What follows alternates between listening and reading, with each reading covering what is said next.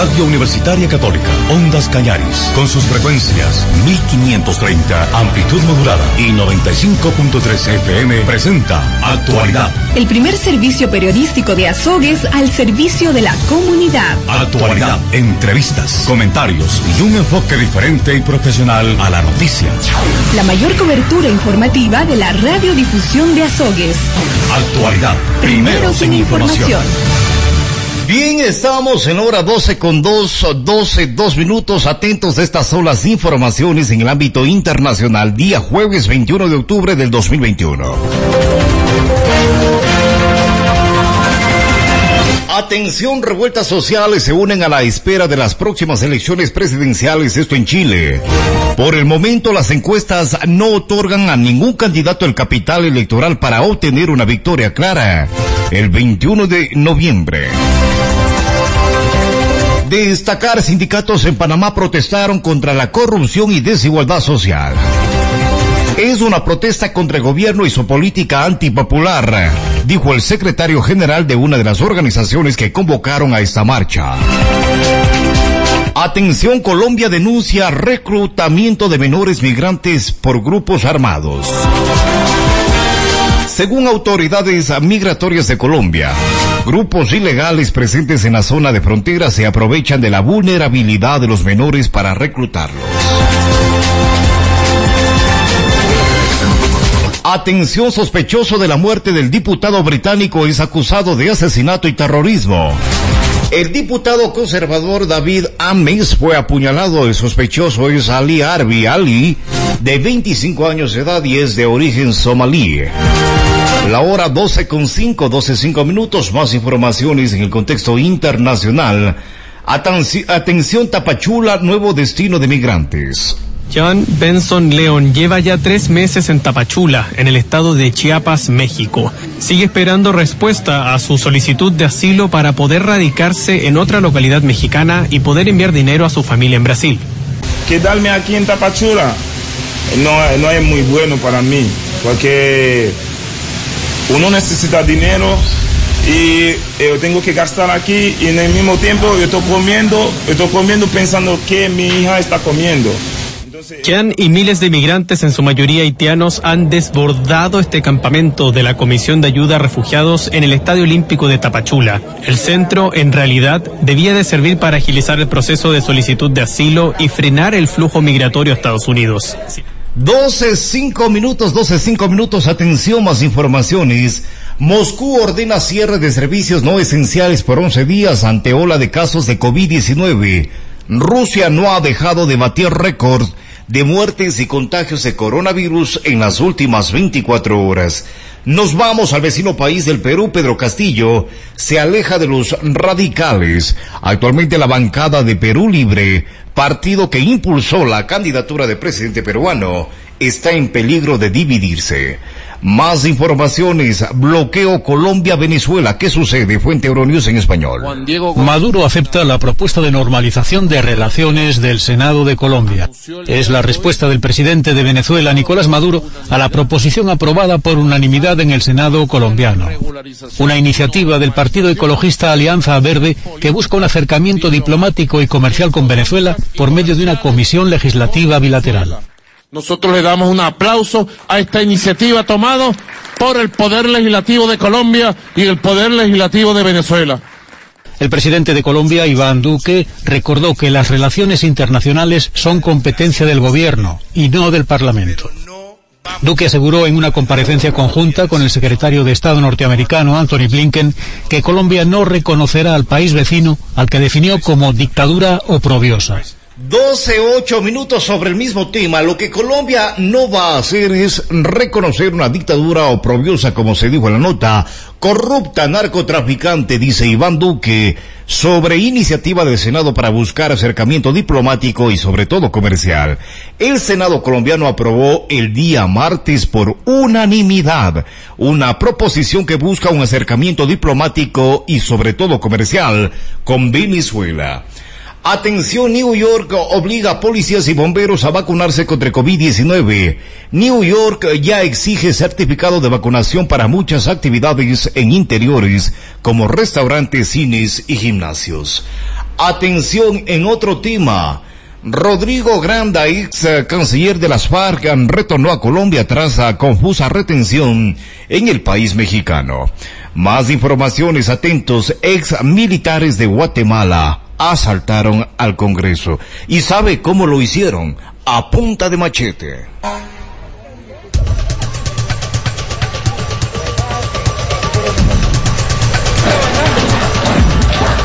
Veteranos del ejército irrumpen con violencia en el Congreso de Guatemala para exigir que el presidente Alejandro Yamati eh, cumpla con una de sus promesas de campaña, campaña disculpas y pague compensaciones a los ex comandantes.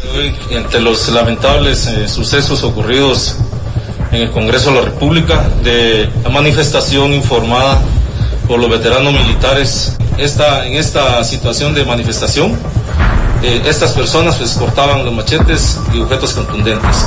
Y es así como agreden a nuestros elementos, eh, causan los daños al portón principal e ingresan al, al recinto.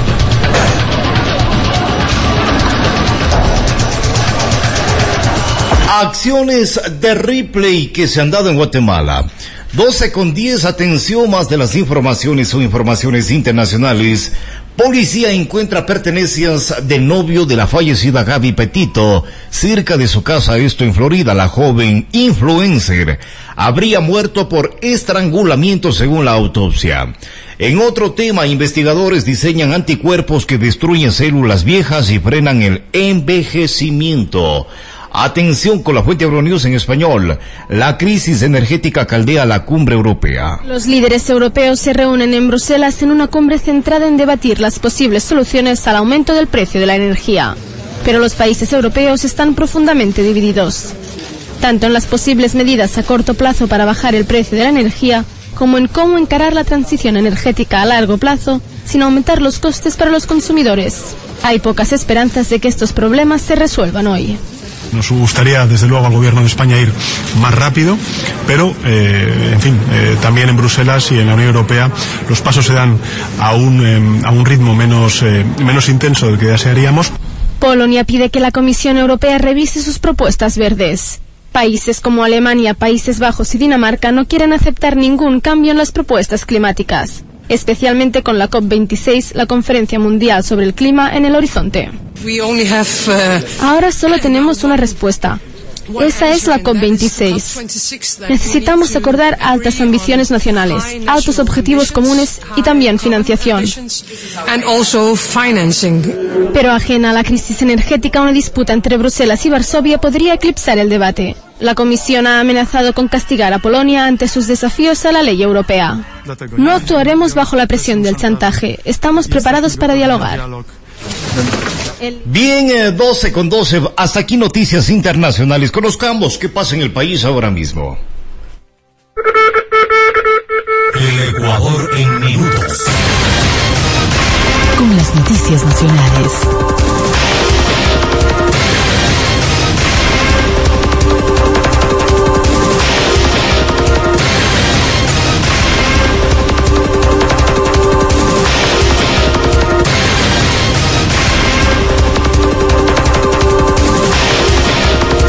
Atención, gobierno y FUT se miden en las calles y en la Asamblea Nacional. El movimiento oficialista creo, eh, creo convocó a sus simpatizantes a la Plaza Grande. El FUT presentó su reforma laboral. Esto y más descontamos ahora.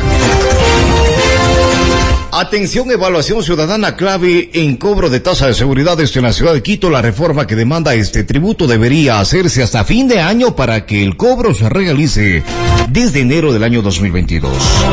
Atención, ecuatorianos laboran bajo 42 oh, tipos de contrato. El gobierno nacional de Ecuador propone crear una nueva modalidad para quienes están en el desempleo. Durará hasta cuatro años. Atención, marca país Ecuador entre las 100 más fuertes del mundo. Ecuador ingresó por primera vez en el ranking de las marcas país más valiosas y fuertes del mundo y se ubica en el puesto 80. Atención, superintendencia exige a Banco Pichincha contratar auditoría forense. La superintendenta de bancos Ruth Arregui compareció ante la Comisión de Desarrollo Económico de la Asamblea Nacional. En otro tema, Freddy Carrión fue sentenciado a tres años de cárcel. Fue acusado por abuso sexual. El tribunal conformado por los jueces Marco Rodríguez, Daniela Camacho y Walter Macías sentenció al ex defensor del pueblo Freddy Carrión por el delito de abuso sexual. Ayer 20 de octubre, durante una audiencia en la Corte Nacional, los jueces le impusieron tres años de cárcel como autor de este hecho ilícito.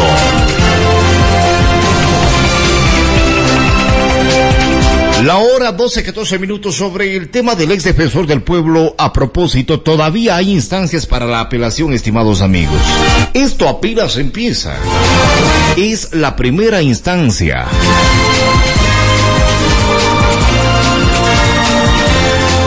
Hora 12, 14 minutos, atención, destacar enseguida creación de unidad legal que defienda la fuerza pública. No es suficiente, se necesitan cambiar leyes y combatir problemas estructurales delictivos aquí en el país, según expertos. Anuncio presidencial daría respaldo a las actuaciones de los uniformados. Cuentan entrevistados quienes también proponen otras soluciones a la ola delictiva que lamentablemente permanece en el país. Con la creación de la Unidad de Defensa de la Policía Nacional, el gobierno se hará cargo de la defensa ante eh, los jueces. Ejecutivo trabaja en proyecto legal. Esto en materia de seguridad. Atención, militares han allanado armas blancas en los operativos en la ciudad de Guayaquil. Recorridos incluyen zonas bancarias. Unos mil vehículos son revisados cada día por los militares en la ciudad de Guayaquil para buses, autos particulares, motos y tricimotos. Atención, cambiamos de tema. Asambleístas se estarían arrogando funciones al convocar a Guillermo Lazo Mendoza de forma obligatoria y bajo prevenciones de ley. El ah, presidente de la Comisión de Garantías Constitucionales y Derechos Humanos, José Cabascango, anunció el día de ayer, miércoles 20 de octubre, que el presidente de la República, Guillermo Lazo Mendoza, ha sido convocado por segunda ocasión para que comparezca dentro de la investigación política de los denominados Pandora Papers, en los que se señala al primer mandatario por una supuesta evasión de impuestos a través de cuentas en paraísos fiscales. La segunda convocatoria, según Cabascango, sería para el día de mañana a las 8 de la mañana, luego de que el señor primer mandatario Guillermo Lazo Mendoza no asistió ayer miércoles, pero a diferencia de la primera invitación, esta vez es de manera obligatoria y bajo presión de la ley. Ahora, vienen los análisis de algunos juristas, gentiles amigos, donde se señala que dicha comisión se estaría arrogando funciones al pretender que el presidente de la República, Guillermo Lazo Mendoza, sea llevado a comparecer con la fuerza pública. Hacerlo de esta forma, según dicen los expertos, le compete directamente a la Fiscalía y esto sería dentro de una investigación penal. No sería sino más. E irrespeta las competencias y atribuciones que tiene la Asamblea Nacional como primera función del Estado. Señores y señoras medios de comunicación, estimados colegas asambleístas, aquí está la silla del presidente de la República y se encuentra vacía. Los y las ecuatorianas merecen conocer la verdad del caso denominado Pandora Paper, en el que el presidente, como funcionario público, se encuentra presuntamente vinculado. La no comparecencia del presidente de la República no da la espalda a esta Asamblea Nacional, da la espalda al país. Esta comisión, en representación de nuestros mandantes, convoca a usted, presidente de la República, por segunda ocasión y de manera obligatoria y bajo prevención de ley para que comparezca el día viernes 22 de octubre del 2021 a las 8 de la mañana ante esta Asamblea Nacional. Bien, 12 eh, con 18, 12, 18 minutos en otro tema. Comisión que investiga en cambio Pandora Papers, Papers insistirá en, eh, insistirá en comparecencias después de que no acudió ninguno de los siete invitados, entre ellos la familia del presidente Guillermo Lazo Mendoza. La Comisión de Garantías Constitucionales suspendió la sesión. Habrá que estar atentos qué sucede en cambio el día de mañana. La hora. La hora 12 con 19 minutos. El señor presidente Guillermo Lazo Mendoza afirma, si tenemos que empuñar la constitución contra los golpistas, lo haremos. La mañana de ayer miércoles 20 de octubre, el gobierno de Guillermo Lazo Mendoza anticipó su respuesta a las movilizaciones anunciadas por varias organizaciones.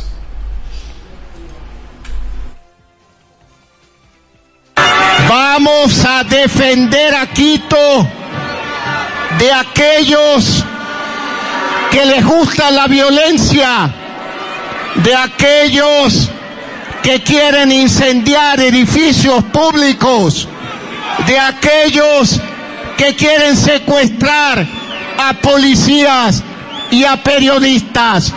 Aquí está el pueblo ecuatoriano para decirle que no lo vamos a permitir. aquellos que quieren imponer el capricho con su violencia, con su agresividad. Aquí está el pueblo ecuatoriano para defender a Quito, para defender a la capital y decirle que este octubre no van a poder incendiar edificios ni secuestrar a nadie. Quiero decirles que el gobierno del encuentro los va a proteger porque estamos trabajando por la seguridad de la familia ecuatoriana. La hora 12 con 20, 12, 20 minutos, 12, 20, 12, 20, 12, 20 minutos. Atención amigos para seguir en el mismo tema. El uh, presidente de la República, Guillermo Lazo Mendoza, acudió a un encuentro en cambio con los miembros de la Policía Nacional. Ahí el mandatario dijo que nunca les dejará solos y respaldó los operativos de la policía contra la delincuencia. El pueblo ecuatoriano quiere seguridad, quiere certeza quiere vivir en tranquilidad. Y qué mejor apoyar nuestra esperanza en nuestras gloriosas Fuerzas Armadas y en la Policía Nacional, una institución que se ha distinguido durante toda su vida por trabajar en favor de los ciudadanos, por trabajar en favor de la seguridad. Hoy ustedes van a salir a patrullar un importante sector de la ciudad de Quito. Háganlo con la certeza de que el presidente de la República y el gobierno nacional los respalda, no los va a dejar solo. Siempre dije y hoy repito, Bien, eh, 12.22, ustedes acaban de escuchar, la Policía Nacional tiene el respaldo del presidente Guillermo Lazo Mendoza. Les dijo clarito a los policías que el gobierno les respalda y sobre todo que asumirá su defensa legal. Esto como con la creación de la Unidad de Defensa de Policía Nacional, el gobierno se haría cargo de la defensa ante jueces. Ejecutivo trabaja en dicho proyecto legal ya. La hora 12 con 22, 12, 22 minutos. Seguimos con más de las informaciones. Hasta tanto, el día de ayer fue un día de marchas y contramarchas en el país. Como es de conocimiento ciudadano. Ayer, damas y caballeros, fue día de marchas y contramarchas que se observaron en todo el país.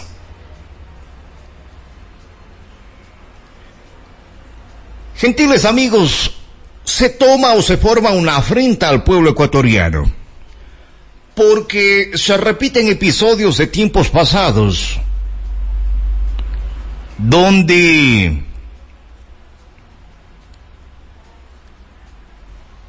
lamentablemente se observa a políticos revanchistas por un lado, enemistados por otro lado, tanta bronca de lado a lado, tumbando alcaldes, tumbando presidentes, disculpen el término que voy a utilizar, jodiendo tal vez el pueblo al gobierno y jodiendo tal vez el gobierno al pueblo. Ya basta. Este país y los países de esta América Morena, los países de la región, necesitan unidad y levantarse la gente se muere de hambre, por Dios, basta. Hasta tanto hambre, miseria, pobreza, delincuencia, sicariato, migración. Y lo que ayer estuvimos observando fue una medición de fuerzas. El oficialismo por un lado, los grupos sociales por otro lado, la izquierda y derecha, estimados, haciendo, izquierda y derecha haciendo presencia. Es esto lo que no quiere el país. Los ecuatorianos aspirábamos un cambio. No este tipo de, de marchas y contramarchas. Cada quien defendiendo lo suyo. Esto ya no. Mientras la izquierda, la derecha, los uh, famosos grupos uh, sociales, el oficialismo, miden sus fuerzas el pobre pueblo. Observa. Y observa en silencio en algunos casos. El propio pueblo, ah, el propio pueblo Miembros del FUD fueron recibidos por la presidenta de la Asamblea, Guillermo, a Guadalupe Llori, a quien entregaron la nueva propuesta del Código de Trabajo. José Villavicencio, presidente de la Unión Nacional de Trabajadores, habló sobre este tema. Tenemos el audio. Señora presidenta, señores asambleístas, pueblo ecuatoriano, pero este Código de Trabajo que entregamos el día de hoy los trabajadores también es una respuesta a la ley de oportunidades presentada por el presidente Lazo, que lo único de oportunidades que tiene es seguir beneficiando a los dueños del capital, a los empresarios de este país.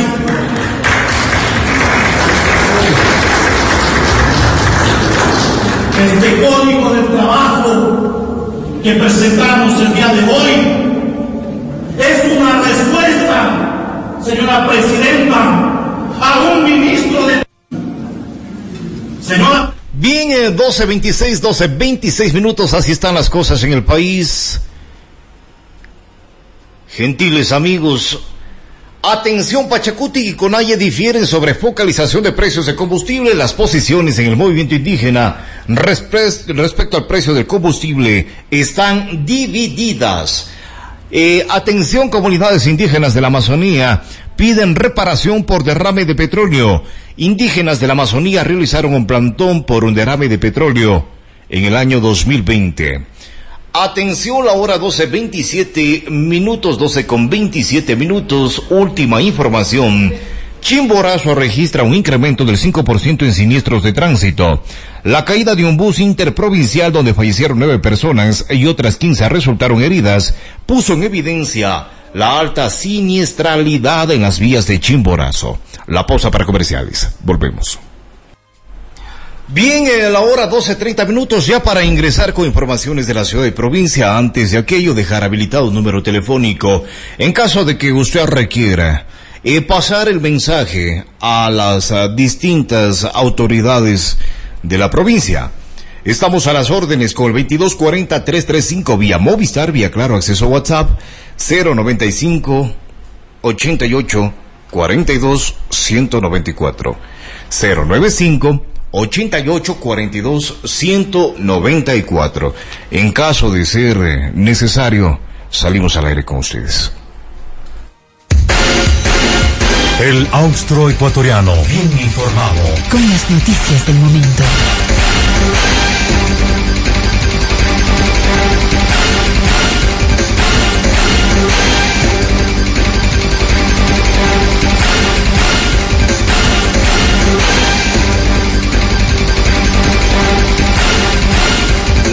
Hora 12.30, 12.30, 12.30 minutos, lanzamiento de eh, ciclo paseo nocturno 2021. Atención Cañar, analizan construcción del nuevo centro de rehabilitación social en Cañar.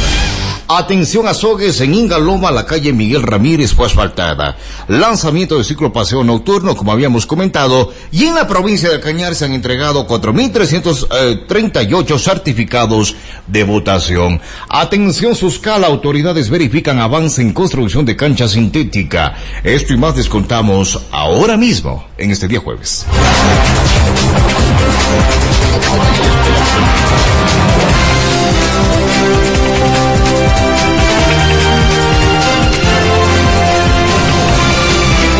Atención en Ingaloma, la calle Miguel Ramírez fue asfaltada.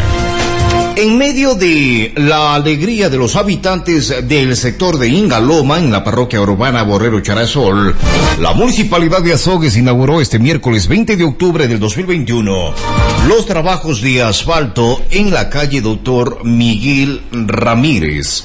El área intervenida con los trabajos de mejoramiento a nivel carpeta asfáltica es de 500 metros en longitud.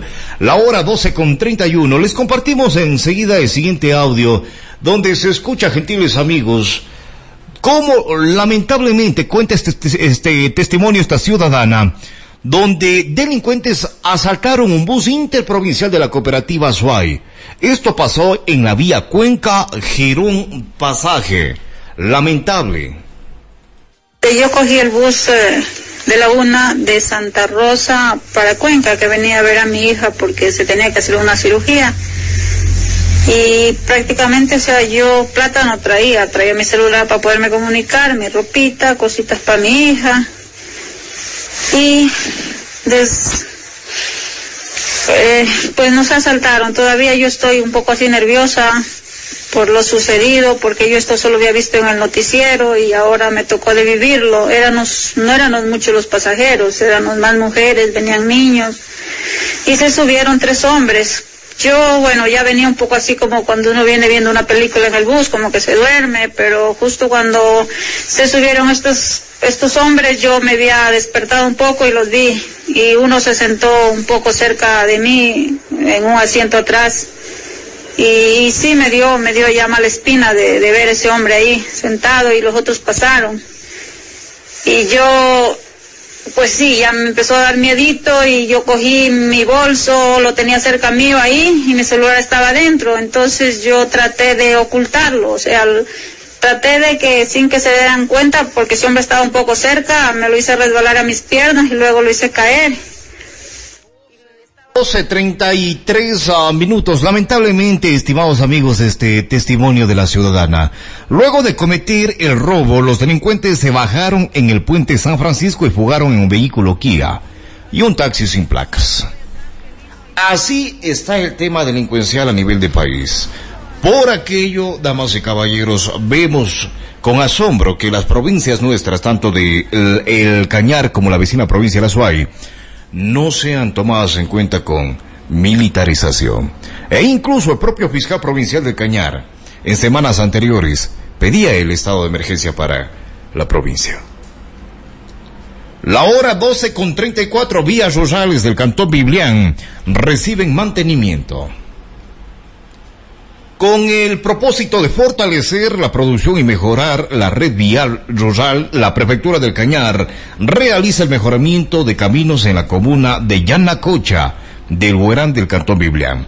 Además, ah, juntamente con el consorcio vial El Rocío y Junta Parroquial se intervino en el sector de San Luis Alto de la parroquia Turupamba. La hora 12.35, atención. La Escuela de Educación Básica San Francisco de Pelusí de Azogues el día de ayer, miércoles 20 de octubre, realizó el lanzamiento del evento Ciclo Paseo Nocturno 2021.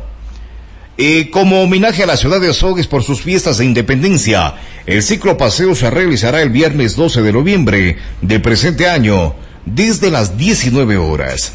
Narcisa Verdugo, directora del instituto, manifestó que este evento tiene como objetivo motivar la práctica del deporte al aire libre y rescatar la unidad familiar. Por ello se invita a participar de este evento en la unidad de los miembros de, la familia.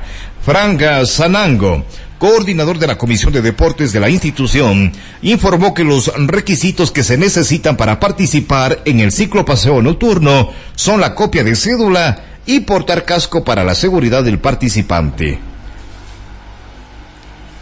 12 con 35, 12, 35 minutos. Seguimos con más de las informaciones antes. Damas y caballeros. Se pide, se solicita de favor a la autoridad eh, eh, competente. Justo vamos con el tema de vías y nos llega este mensaje. Se pide por parte de la colectividad de los usuarios de la vía Azogues Descanso a la altura de la Universidad Nacional de Educación, la UNAE. La vía está en pésimo, pésimo, pésimo estado. Ministerio de Transporte y Obras Públicas de una manito. La vez anterior tuvo que actuar el municipio de Azogues en un tramo que está a la altura de Chomiurco. Ahora, ustedes den una manito.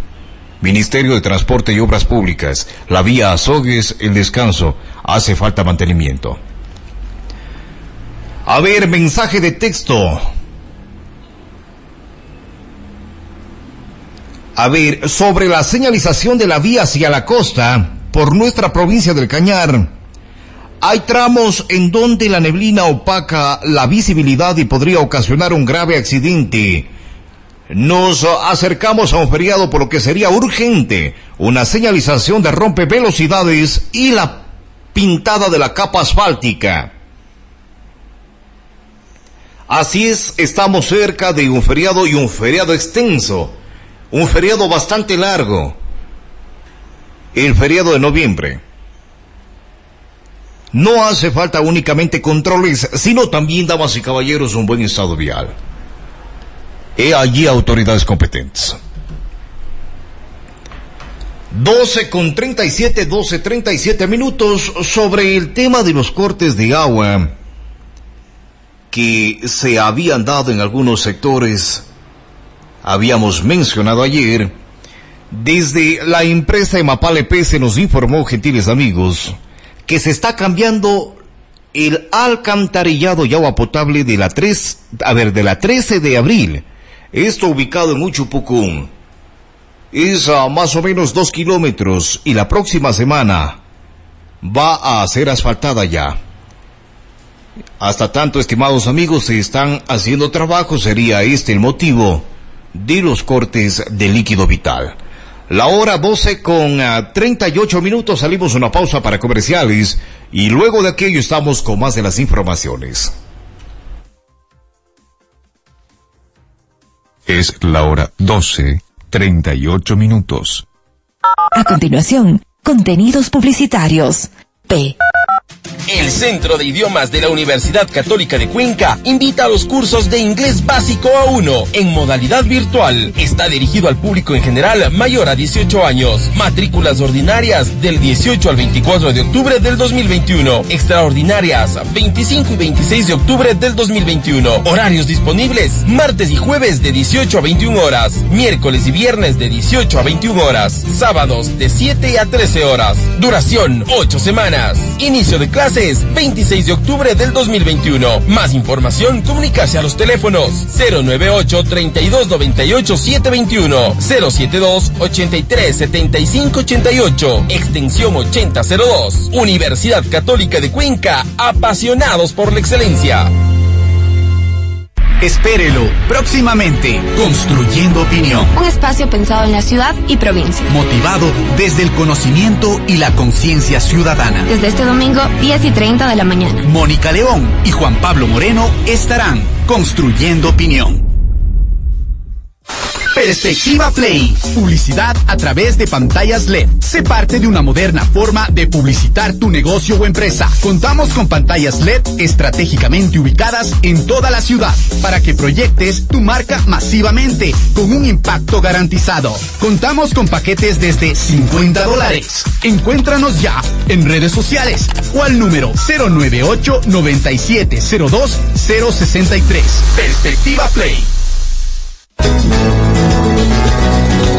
Hola, soy Arita. Les quiero contar. Mis abuelitos me decían que antes había ríos y quebradas llenos de agua, pero ahora están contaminados y se están secando. ¿Saben por qué? Porque botamos basura, abusamos de productos químicos y sobreexplotamos la tierra. Es momento de abrir los ojos. Necesitamos del agua, suelo y aire para vivir. La mancomunidad del pueblo Cañari y el Egaustro, trabajando en Minga por la conservación del agua y el ambiente.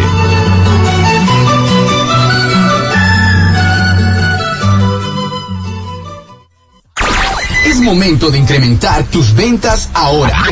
Lo único que tienes que hacer es promocionarte y dar a conocer tu producto, marca o empresa. Y si te preguntas cómo puedes hacer para que todos se enteren, fácil. Contáctate con la radio. 072-240-335. Somos Ondas Cañaris 95.3 FM, el mejor sistema de publicidad. Y si no tienes un spot comercial, nosotros lo creamos, dándole la creatividad que tu negocio necesita. No te olvides, el que vende primero, vende mejor. Contáctate al 072-240-335. Ondas Cañaris 95.3 FM. Garantía en lo que difundimos.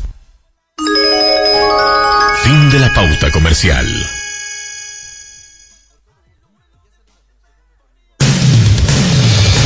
Si quieres estar bien informado de todo lo que sucede en el Ecuador y el mundo, escucha todos los días tu informativo. Actualidad. Por Radio Universitaria Católica, Ondas Cañaris, 1530 AM y 95.3 FM.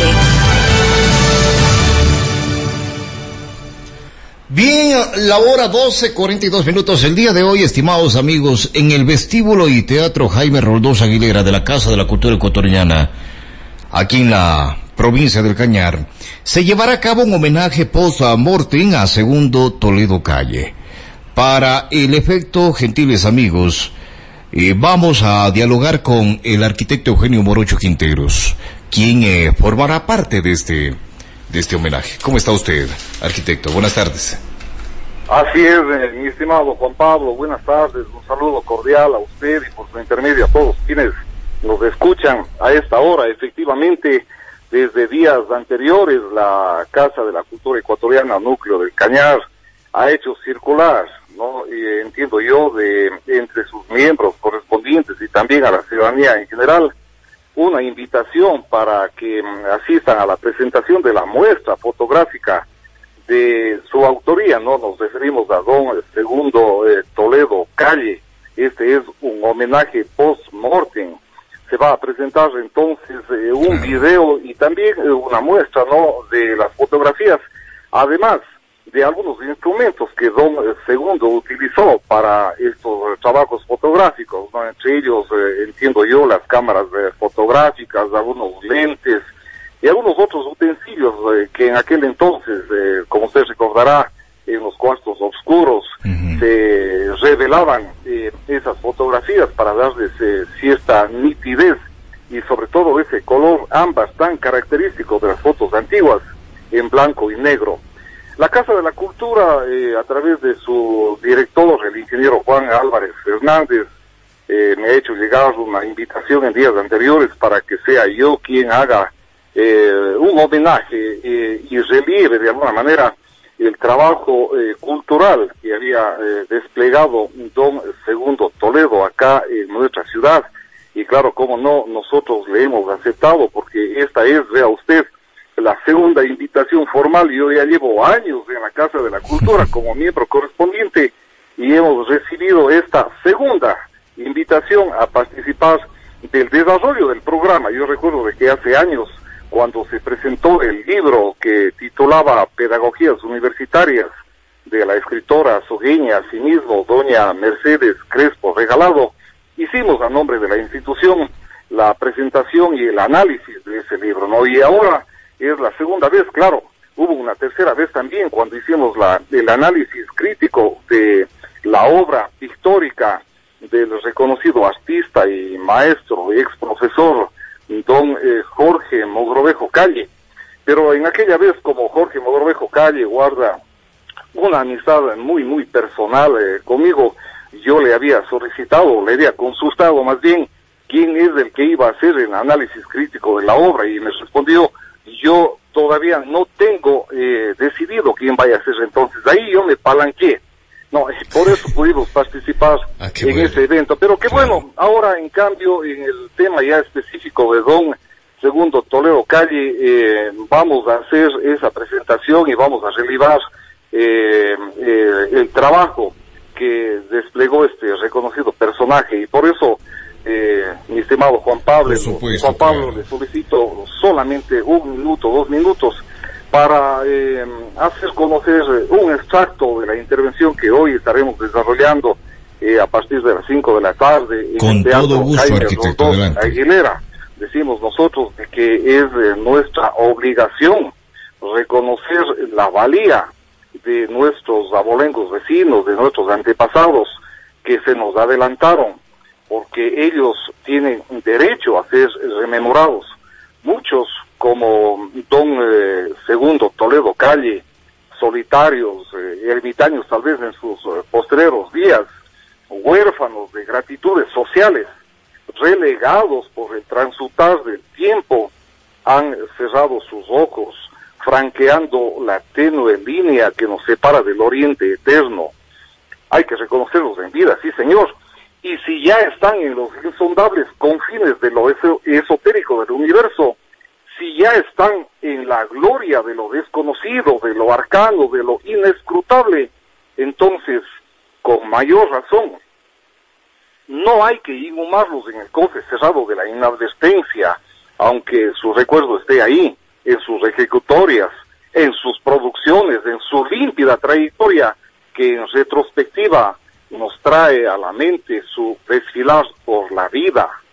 Ahí están otros personajes esperando, aunque sea a los 5 o a los 10 años, o a los 29 años, como es el caso de Don Segundo Toledo Calle, o a los 30 o 40 años de su partida, están esperando, digo, el reconocimiento ciudadano e institucional que relieve para la posteridad su trabajo y su aporte a la colectividad. Ahí están todavía personajes que en plena pandemia se ausentaron, estimado eh, Juan Pablo, Así como Jorge Andrade Cantos, como Julio Jaramillo Arízaga, los dos eh, exalcaldes, como Rodrigo Pesante Rodas, el bardo azogueño Premio Vasconcelos de México y miembro seleccionador de los candidatos a Premios Nobel de Literatura, vea usted, eh, eh, don Rodrigo Pesante Rodas, eh, abogado, fue profesor universitario en Europa y Norteamérica, fue autor de una cantidad de libros reconocidos internacionalmente y claro, en plena pandemia murió y nadie se hizo eco de reconocer su valía. Ahí están otros más como Carlos González Bravo o don Rosendo Rojas, padre de la doctora María Rojas, padre también y abuelo de los doctores homónimos, así se llamaba, ¿no? Rosendo Rojas, en la casa de don Rosendo Rojas, eh, allá por el año 1915, se dio la primera gran reunión de la sociedad de socorros mutuos. Este es un dato interesante. Ya, entonces han pasado estos personajes por eh, nuestra ciudad, por nuestras tierras, han desaparecido y nadie les ha reconocido. Ahí está el caso del doctor Emilio Abad Peña, ex cónsul del Ecuador en España, rector del Colegio Luis Cordero, registrador de la propiedad, poeta, etcétera, no sé, etcétera. claro, en el tema de hoy en la tarde como tal, que es eh, un homenaje a un ex fotógrafo de la ciudad, eh, arquitecto, no hay registros, eh, hemos ah, investigado, hemos indagado, hemos conversado con los propios familiares de algunos fotógrafos de larga data, me refiero de Don. Rigoberto Navas, de todos ellos. Claro, la familia Faicán. Sí, eh, mucho antes, eh, claro, la familia Faicán también, mucho antes incluso, pero no se tiene un dato certero de quién es o quién fue el primer fotógrafo del cantón Azogues de la provincia del Cañar.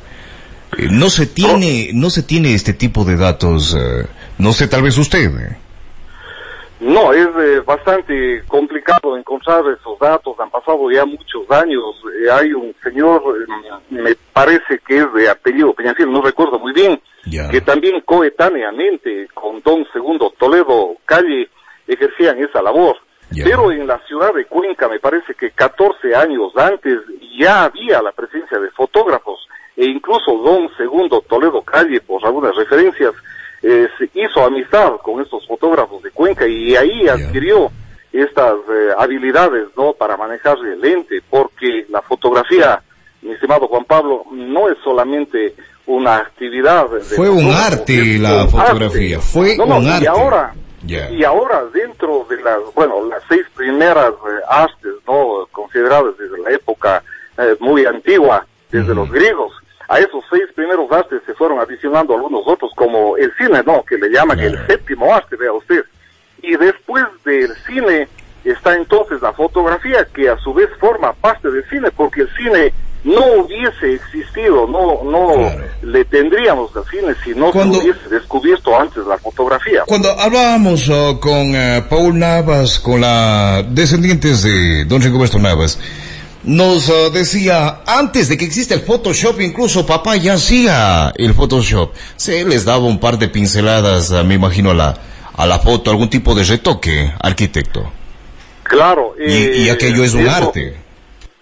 Y aquello es un arte, eh, de lo que nosotros hemos eh, eh, escudriñado un poco de la abundante producción fotográfica que se conserva y que con seguridad hoy estará exhibida en la Casa de la Cultura y también que está exhibida en las residencias de nuestros familiares, ancestros, en fin, podemos distinguir eh, claramente el alto profesionalismo de don eh, segundo eh, Toledo Calle, precisamente en lo que usted hace referencia.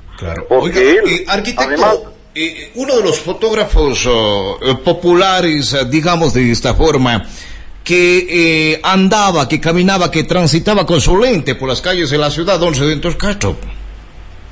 Claro, claro, pero él ya quizás en la época más eh, actual, ¿no? Sí, eh, pero de una forma diferente, no tanto en estudio arquitecto, sino su trabajo era más en campo, afuera. Ah, pero sí, sí, él hacía ya más bien un trabajo con las últimas tecnologías, ¿no? De la fotografía.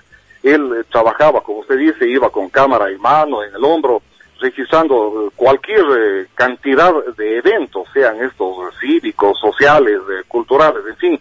Y él debe también tener una colección bastante vasta de estos registros, ¿no? De lo que ha pasado en la historia reciente acá en la ciudad de Azogues.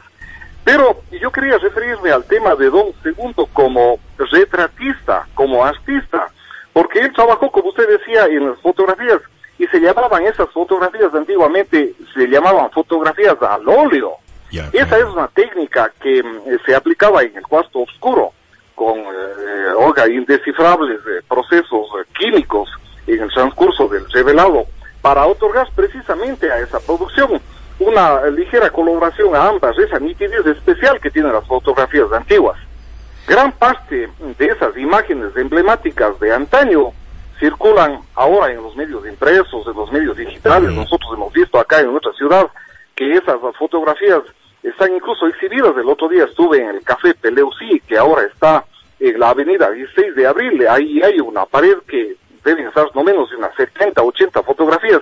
Y gran parte de esas fotografías de antiguas de Azogues son precisamente de lente de Don Segundo Toledo. Entonces, ahí se registran esas eh, especie de, de historias de la ciudad pero esas son imágenes emblemáticas de Azogues. Hay también la fotografía documental, los retratos familiares, la fotografía paisajística de Azogues, que nos ofrece una idea clara de los vertiginosos cambios que ha tenido nuestra ciudad en el transcurrir del tiempo, ¿no?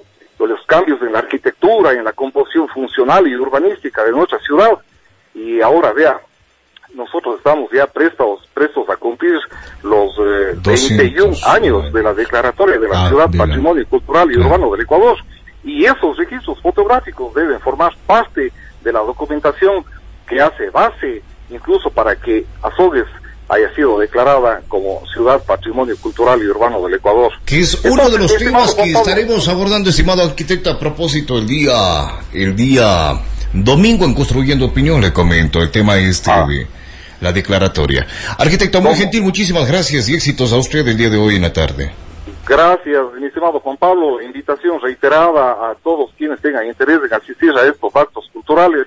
Hoy, a las 5 de la tarde, en el Teatro Jaime Roldós de Aguilera, se desarrollará este homenaje eh, para don Segundo Toledo Calle. Gracias, Juan Pablo, por el espacio. Un abrazo a todos. Buenas tardes. Bien, eh, buenas tardes, 12.55 minutos. Nos eh, extendimos eh, algo la entrevista con el arquitecto Eugenio Morecho Quinteros, ex alcalde de la ciudad de Azogues y un eh, amante cultural. Eh, estos temas son apasionantes y sabe que de una vez aprovecho ya. Sobre esto se debe abordar, damas y caballeros. En las escuelas, en los colegios, nos uh, enseñan en las escuelas, los colegios nos enseñan de guerras de tiempos pasados, tiempos prehistóricos de Europa y estas cosas. Cuando nos enseña, estimados amigos, la historia viva de la ciudad. La historia viva de cada uno de, los de las parroquias, de las comunidades, de ese hermoso donde cada uno de nosotros hemos nacido. No conocemos, desconocemos. 1256. Atención, municipio de Cuenca pide administrar la cárcel de Turi. Luego de los problemas administrativos y de gestión técnica en el Centro de Privación de Libertad de Turi, el GAD municipal de Cuenca y la plenaria del Comité de Operaciones de Emergentes, COE Cantonal, resolvieron solicitar la delegación de la competencia de la administración de este Centro de Privación de Libertad de Turi. El alcalde de la ciudad, Pedro Palacios, dijo que la administración sería asumida siempre y cuando el centro carcelario de Turi sea regional. Si nosotros nos quedamos solamente pidiendo, exigiendo que se cumplan con los compromisos, que se cumplan con el derecho ciudadano de vivir en paz, en tranquilidad, sin miedo. Si sabemos que necesitamos eso, ¿por qué no ser parte de la solución? Es por eso que en la reunión del COE cantonal, en una primera parte en su resolución, se ha aprobado que empecemos los trámites necesarios para a través del Consejo Nacional de Competencias, que ese es el órgano regular, se nos permita tener o contar con la administración de el Centro de Rehabilitación Social. Conlleva el que podamos manejar el tema tecnológico. Hoy por hoy estamos prestando los escáneres del aeropuerto para que puedan revisarse las paqueterías que hay en su interior. Deberían estar funcionando los escáneres del Centro de Rehabilitación Social. Con los amotinamientos, desafortunadamente, mucha- desafortunadamente muchas de las cámaras se encuentran inservibles, hay que repotenciarlas. Como ya había mencionado, los inhibidores de frecuencia celular no cumplen el funcionamiento adecuado. Las instalaciones civiles no cumplen con lo requerido.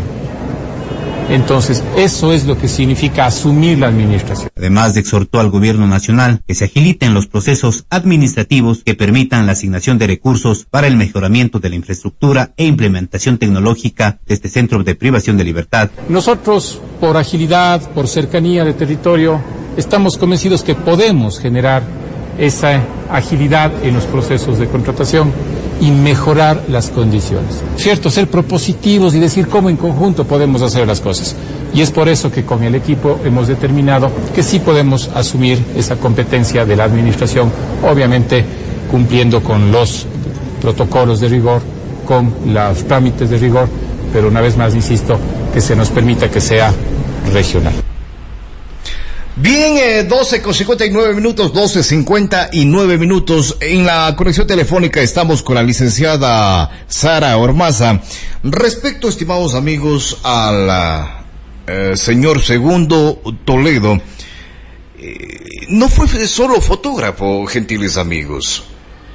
No fue solo fotógrafo, sino también fue docente, fue maestro, fue profesor. La licenciada Sara Ormaza nos tiene más datos sobre este tema. Licenciada, qué gusto. ¿Cómo está usted?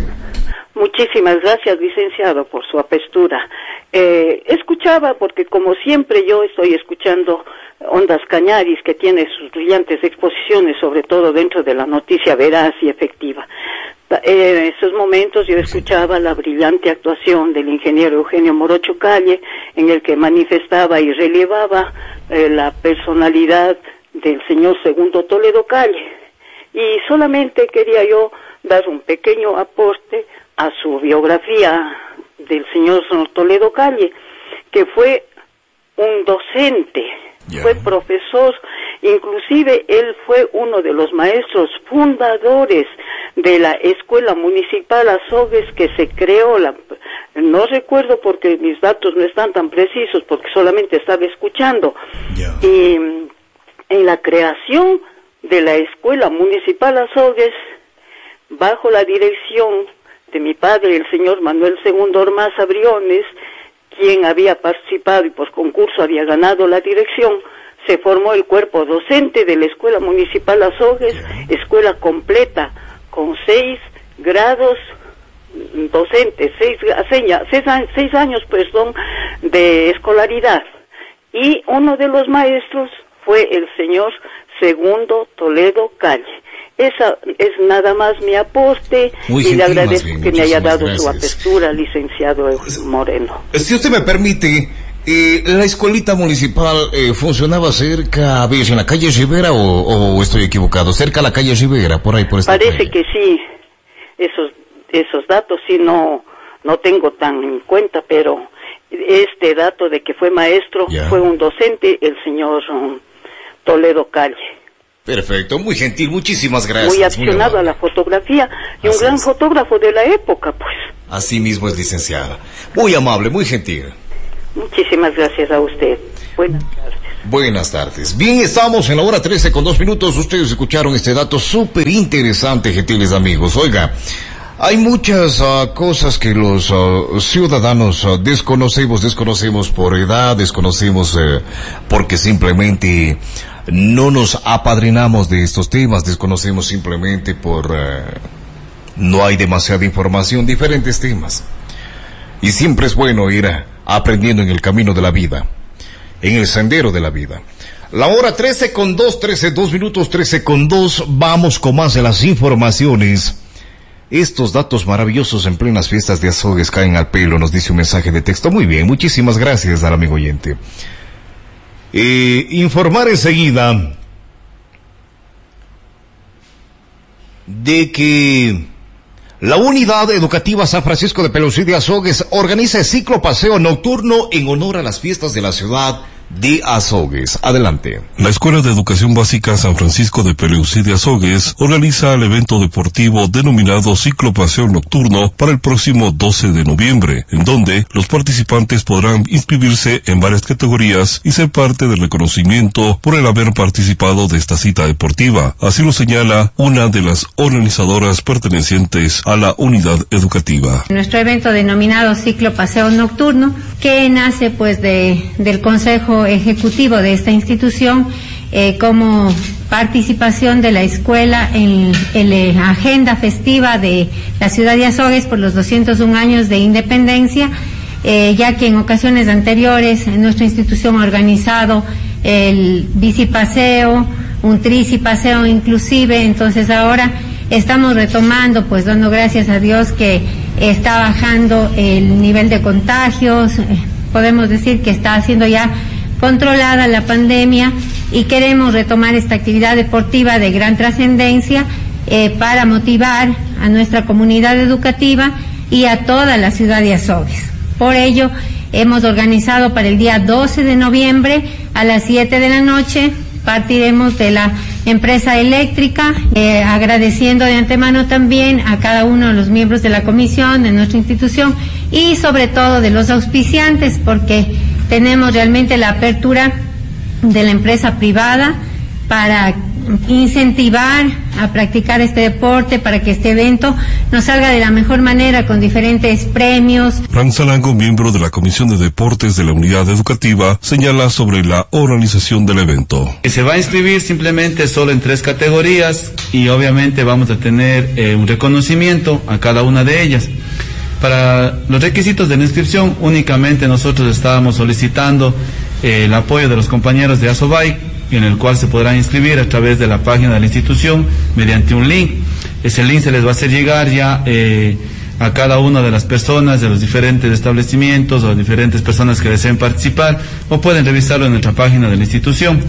Eh, los datos que vamos a pedir son los números de cédula, la fecha de nacimiento y los nombres y apellidos de forma completa.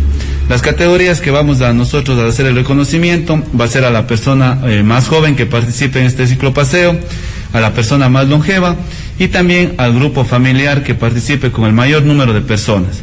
vamos a hacer unos pequeños reconocimientos simbólicos por la participación.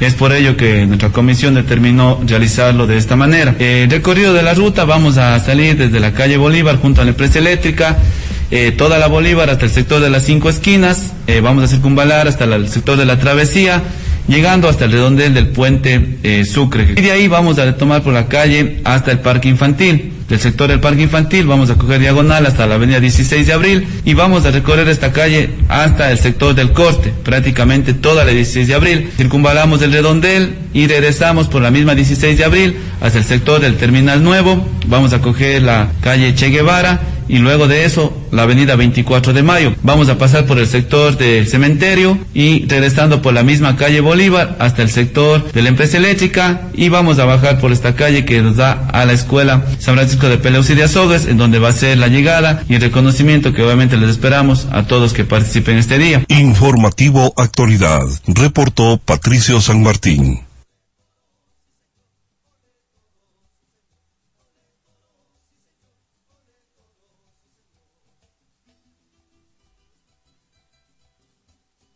Es la hora 13, 6 minutos.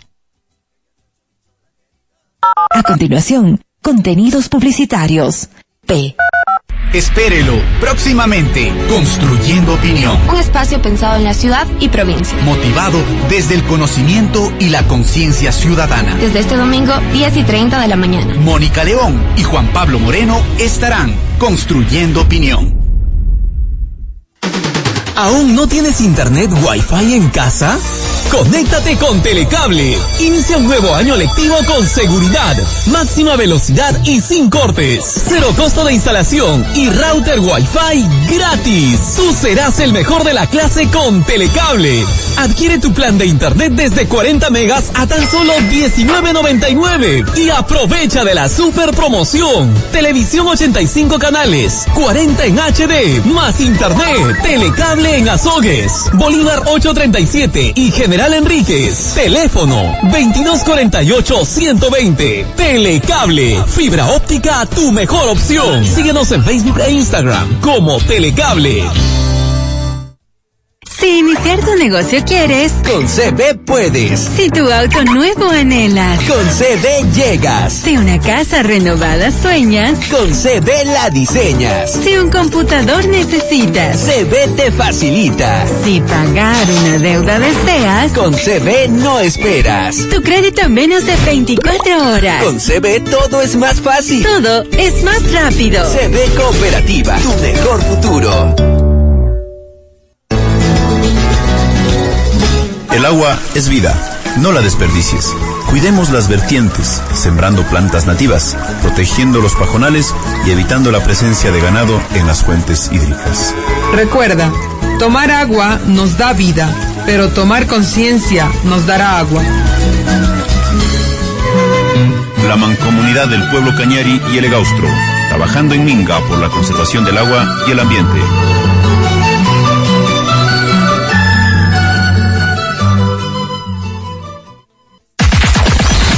Actualidad en los sucesos, en los sucesos. Oportunidad en la información. Crítica constructiva a los acontecimientos. Análisis objetivo con nuestros articulistas. Y orientación a nuestra comunidad. Con el sano entretenimiento en la diversidad de temas. Educativos. Sociales. Tecnológicos. Culturales. Científicos y más en el primer diario del Cañar. Diario Portada. Con circulación provincial. Cómprelo en los cantones. Dele. Cañar, El Tambo, Muscal, La Troncal y Azogues. Diario Portada, el primer diario de la provincia del Cañar. Los cambios nos hacen adaptarnos y evolucionar. Una onda diferente. Los sonidos permanecen. El cambio es inminente. Ondas Cañaris, Radio Universitaria Católica. Espéralo. Fin de la pauta comercial.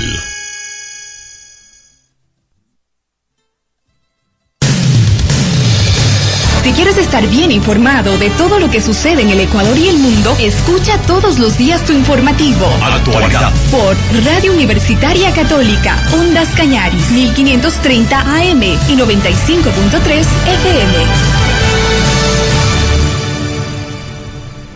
La hora 13 con 10, 13, 10 minutos. Seguimos informándoles a ustedes. Atención.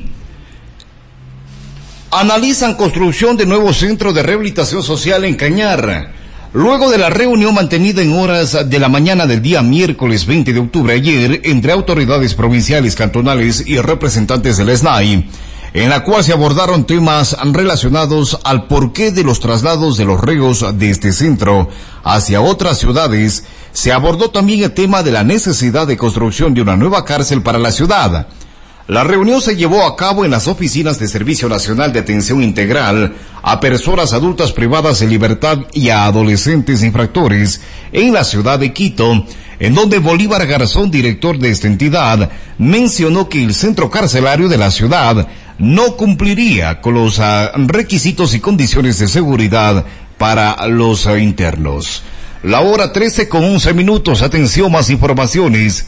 Destacar enseguida Cruz Roja del Cantó Cañar realiza brigada de medicina general preventiva. Adelante. Desde este jueves 21 hasta el sábado 23 de octubre, desde las 8 de la mañana hasta las 5 de la tarde, en las instalaciones de la Cruz Roja del Cantón Cañar, se llevará a cabo una campaña médica de prevención de una serie de enfermedades que no presentan síntomas hasta cuando ya se encuentra en un estado grave. Brigada de Medicina General, gracias al convenio entre la Cruz Roja con Laboratorios Johnny Pharma, Así lo señala Tania Villalba, coordinadora nacional de esta campaña. Esta campaña médica que se realiza aquí en Cañar, se les va a realizar un grupo de exámenes muy importantes para todas las personas. Este grupo de exámenes hace que descartemos cualquier enfermedad que de pronto todavía no da síntomas y que el cuerpo no da evidencia de dolor y pues con una ecografía, con las eh, evaluaciones que se le realizan este grupo de exámenes que se les va a realizar, se descartan enfermedades que todavía no dan síntomas como por ejemplo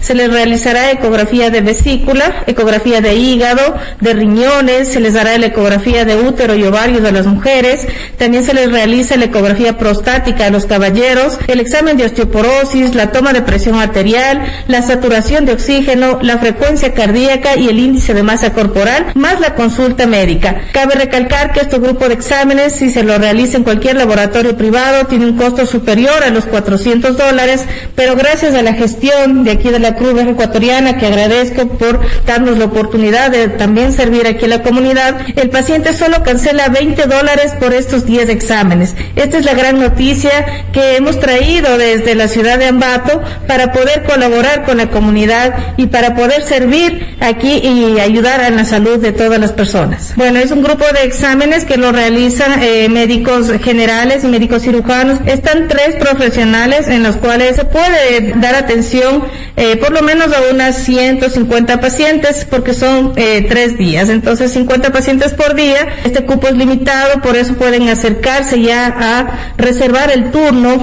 para que puedan ser atendidos oportunamente. Carlos Lucero, presidente de la Cruz Roja del Cantón Cañar, invita a toda la colectividad a ser parte de estos exámenes de carácter preventivo. Se va a trabajar desde los tres días, jueves, viernes y sábado, de un horario que va a ser de 8 de la mañana a 5 de la tarde. Van a realizar las consultas aquí mismo en el edificio, lo que es Cruz Roja, que está ubicado en la calle 28 de Mayo y García Moreno Esquina. Ya se han realizado algunas brigadas acá, sino por la cuestión de la pandemia y todo, entonces prácticamente estamos retomando casi a los dos años. Por ahora ya con las cuestiones, por eso estamos cumpliendo todas las medidas de bioseguridad, las voluntarios de aquí dando los turnos y también eh, informando a la gente en la parte posterior del edificio. Informativo Actualidad, reportó Patricio San Martín. Atención, municipio gestiona la apertura de nuevas vías para varias comunidades, esto en Suscal. Mediante información proporcionada por el Departamento de Comunicación del municipio de Suscal, se dio a conocer las acciones de diseño y apertura de las vías para varias comunidades del cantón que se vienen ejecutando con la finalidad de garantizar un acceso cómodo y oportuno para las familias que viven en estos sectores. Y es que desde hace varias semanas atrás, la municipalidad de este cantón de Suscal viene ejecutando obras de construcción y apertura de vías para las comunidades de Cocharpamba, eh, y Achupillas. La hora 13, 15 minutos, más informaciones. Destacar también. Sentencian a tres sujetos por el delito de asesinato. Tres ciudadanos fueron sentenciados a 34 y 15 años de privación de libertad tras ser acusados de la muerte de Melanie, una joven de 19 años, oriunda del Cantón Cañar, que fue asesinada cruelmente. Jorge Vélez, fiscal provincial, informa. Edgar Fernando Guamán Morocho, en calidad de autor mediato conocido como K8, quien es el principal de este grupo.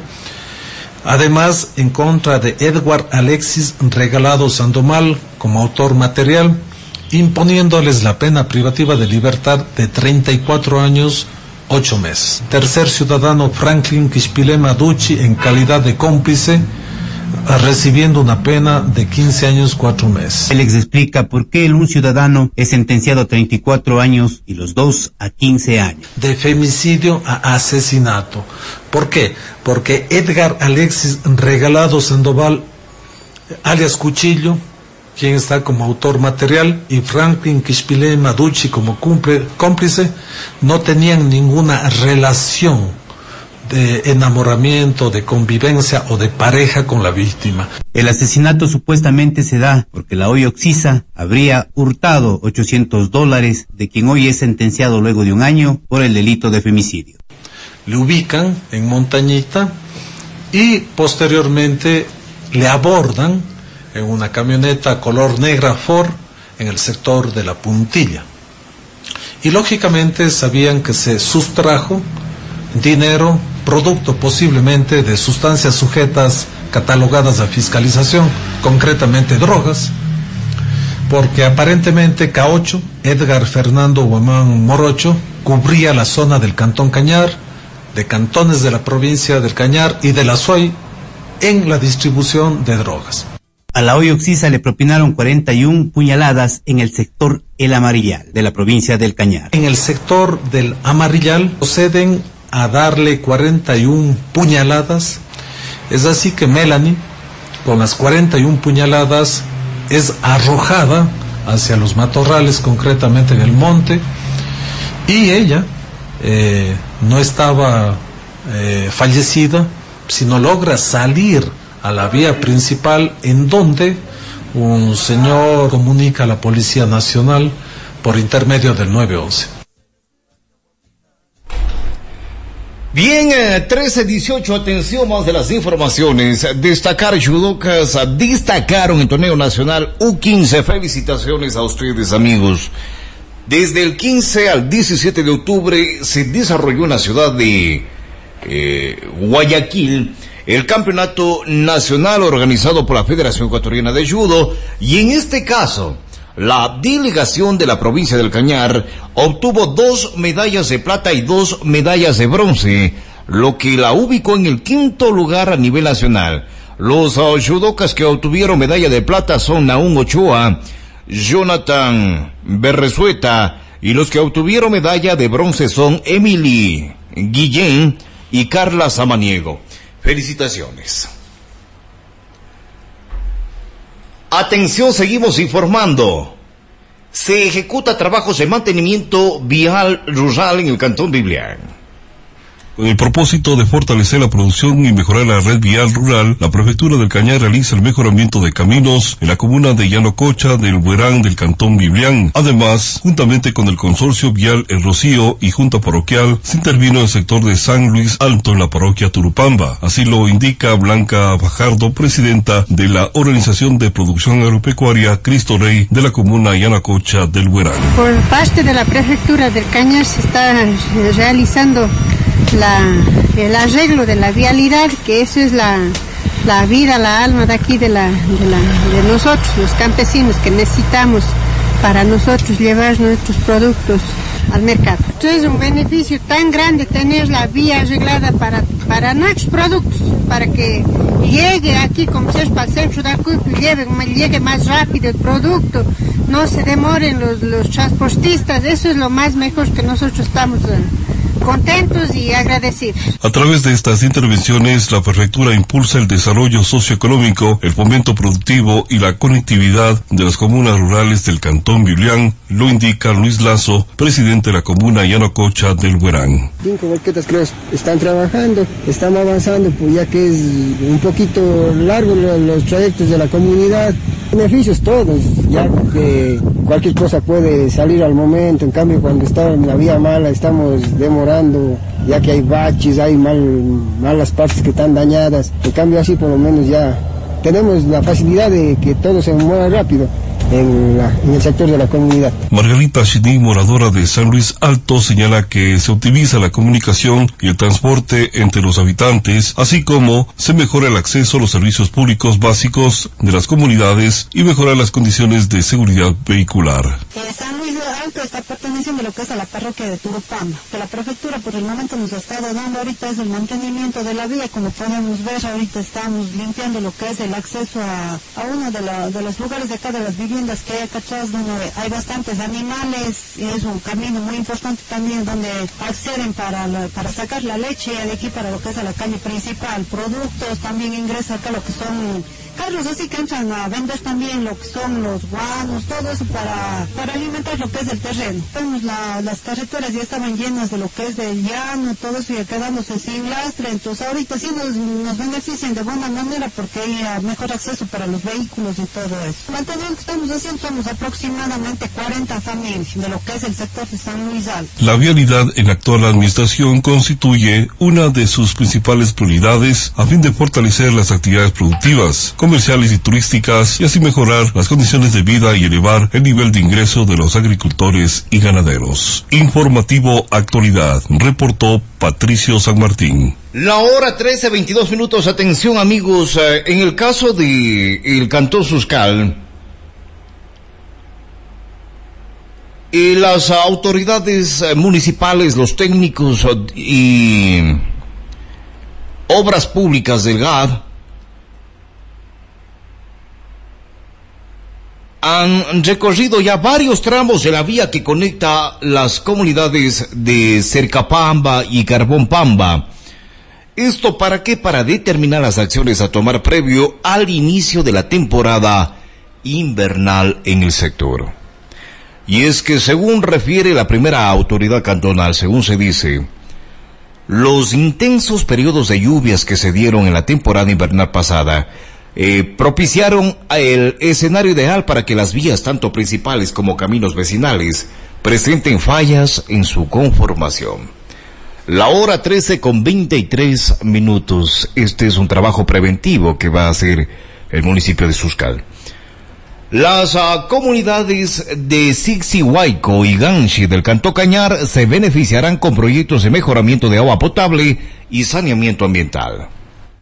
Las comunidades de Xixihuayco, de la parroquia Honorato Vázquez, y Ganshi, de la parroquia Chorocopte, firmaron un convenio para implementar proyectos de mejoramiento de agua potable y saneamiento ambiental. Guillermo Shau, presidente de la comunidad de Xixihuayco, informa al respecto. Un agradecimiento para todos ustedes, señores de aquí del, municipio, pues, de que va a realizar una obra, lo que es más importante en la comunidad de Xixihuayco. Lo que esperábamos años tras años, que prácticamente estaba olvidado, pero gracias a Dios este año con el señor alcalde pues esperamos realizar esa gran obra que tanto lo necesitamos nuestra comunidad Sixihuayco, perteneciente al parroquio Norato Vázquez. Por otro lado, Rodolfo Tenesaca, presidente de la comunidad de Ganchi, manifestó que es muy grato firmar convenios a favor de las familias de esta comunidad, a fin de que se ejecuten obras que son importantes para mejorar la calidad de vida y que es necesario se haga en la zona rural indicó el alcalde de la urbe. Ya lo han dicho ustedes, ¿no? En caso de Ganshi ha sido un proyecto que hemos venido eh, superando alrededor casi de unos ocho meses, ¿no? Por un inconveniente que existía anteriormente, un inconveniente de que por un tema de contribución de mejora se había hecho la primera etapa, pero sin embargo no se estaba dando utilización porque faltaba completar y entrar en funcionamiento dicha planta de tratamiento. Entonces hemos logrado superar ese problema. Al momento se suscribe este convenio para no tener ese mismo inconveniente que teníamos en la segunda etapa. Es que ahora es importante el aporte de ustedes. Es importante las mincas, es importante también la contraparte que están poniendo ustedes. Y con eso queda prácticamente la obra subsidiaria. O sea, de aquí no vamos a tener el inconveniente que ya tuvimos. Eso fuimos claros desde un inicio, por eso nos hemos demorado. Y que al momento ya con la suscripción de este convenio, pues aspiramos que en unos 15 días a tres semanas eh, tener ya los materiales para poder hacer la entrega. Y con eso nuestros técnicos, ustedes, nos ayudarán a la construcción de este importante proyecto, lo que es la, la planta ¿no? de, de tratamiento de aguas residuales. De la misma forma, en Sixihueco es una satisfacción para nosotros de verdad, con el apoyo de los compañeros concejales, se ha logrado aprobar este presupuesto de 37 mil dólares más o menos, que es eh, un sistema de agua, ¿no? Que ya no es apto para el consumo. Preocupados de esta situación, habíamos hecho el estudio y ese estudio nos daba, eh, nos daba cuenta, pues, que solo en material 37 mil dólares y la obra como tal vale más 70 mil dólares, ¿no? Como siempre hemos dicho, el aporte a las comunidades ha sido mucho más de lo que apostamos a veces nosotros. Pero sin embargo, ese agradecimiento a ustedes Sé que vamos a cumplir al 100% esta, a través de estas mingas. Más de 150 familias serán beneficiarias de este proyecto en donde que mejoraremos desde la, el tanque de captación desde encuentra la vertiente hasta llegar pues ya a los medidores, a la llavecita de agua. Nos aspiramos que el apoyo de ustedes, compañeros dirigentes, compañeros líderes, compañeros de las comunidades, con el trabajo de ustedes vamos a lograr superar esto. En, quizá en tres, cuatro meses podamos contar ya con esa agüita que tanto requerimos. Adrián Sánchez, Noticiero Actualidad.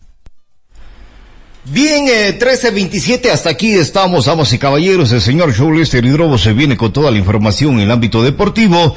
De nuestra parte, si Dios permite, el día de mañana, a las 12 del día estamos de vuelta. Yo soy Juan Pablo Moreno, un abrazo gigante.